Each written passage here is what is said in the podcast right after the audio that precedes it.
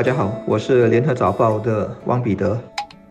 各位听众，大家好，我是新民日报的朱志伟。两天前，通讯及新闻部宣布成立新的办事处，并在六月底之前聘请一千名数码大使，协助提升十万名年长者的数码技能，以及帮助近两万名小贩中心和斯巴沙的摊贩数码化。我个人非常支持政府推出的这项新的计划。我觉得这项计划的关键词是一句成语，叫“授人以渔”，意思是不仅给人鱼吃，更要告诉人如何捕鱼。摊贩要打开营销空。空间非数码化不可，这不仅仅是电子转账，还包括通过网络销售餐点以及连接送餐员。我举个例子吧，在这一次的疫情阻断期间，我就通过了社交媒体，发现有好多我平时并不熟悉的小贩中心的摊贩和餐馆都有诱人的餐食提供，而通过点餐，我就能吃得到。这打破了过去只在住家附近打包就餐的习惯，甚至可以做到全岛美食吃透透。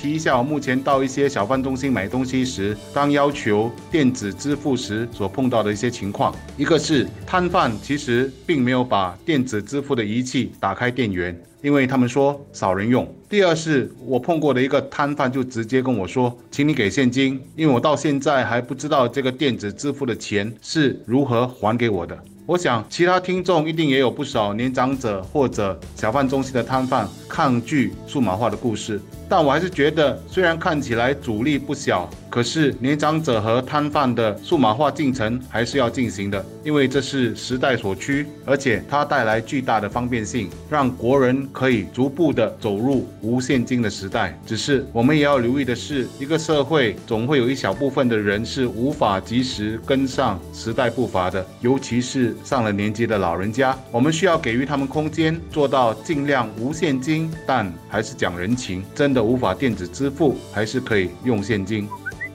这次的数码普及计划，首先以小贩为主，跟着是更大的老人群体。那么现在讲的比较多的任务是教导小贩或者消费者通过扫码实现无现金交易。我觉得，如果动用那么多资源开展这个运动，目标就不应该仅仅是无现金或少现金交易，那太浪费了，而是应该进一步真正做到让老人家也懂得上网。年轻人可以在网上做很多很多事，但现实的说，如果是针对年长人士，目标我觉得可以锁定两三个很基本的网上的活动。第一个是娱乐，确保老人家们懂得看 YouTube 啦、看影片、听歌，或者说玩游戏。第二是让他们懂得使用手机视讯啊，能打字的话，最好也教他们用短信，最好包括收发电邮，这是方便他们对外沟通。再来，还可考虑教他们上网读新闻、搜寻资料。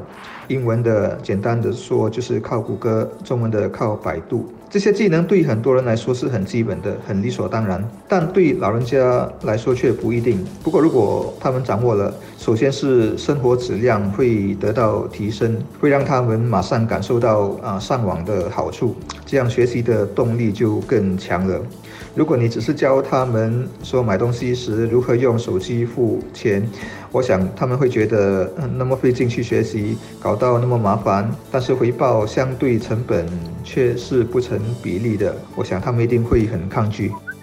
很高兴听到部长说，虽然我们要大步走向无现金化，但巴沙还是会收现金的。确实，不用现金有很多好处。但也不能走过头，走过头有时候反而会寸步难行。一个例子是，比如说我们在中国，他们是很超前，生活中到处都是微信支付、支付宝等等。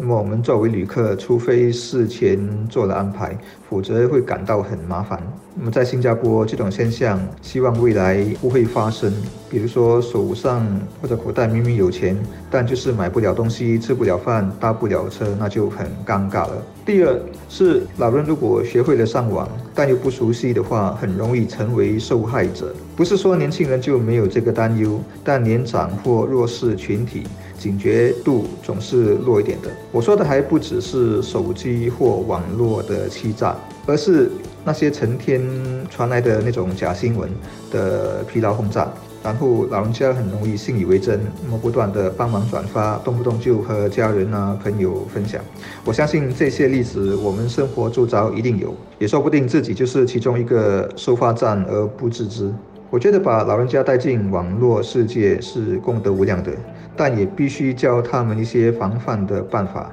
提高一点辨别真伪的意识，否则最后得不偿失就不好了。